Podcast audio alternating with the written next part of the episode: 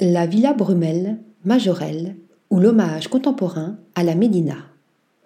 Une interprétation ludique d'éléments architecturaux arabes distillés à travers des yeux étrangers, et notamment ceux de l'architecte néo-zélandaise Berkendi Cook. C'est ainsi qu'est présentée la majestueuse Villa Brumel Majorelle de Marrakech. Inspirée par la richesse architecturale de cet univers sans pour autant la reproduire, la silhouette du bâtiment rend hommage aux anciens remparts de la Médina, de la célèbre ville rouge.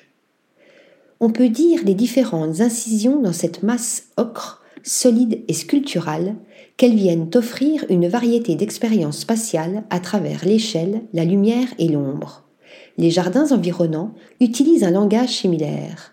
Différents niveaux de plantation forment des jardins privés pour les invités, contrastant avec la forme sculpturale du bâtiment et renforçant l'idée d'oasis urbaine.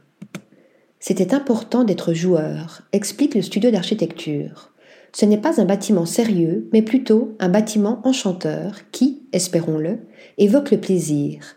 Il n'est ni normatif ni voulant répliquer l'architecture locale.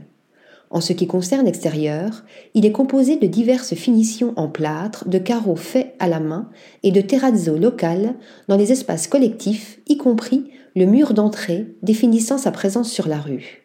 Les reflets en laiton dénotent les transitions entre les différents espaces de la rue à l'hôtel et des espaces publics aux espaces privés.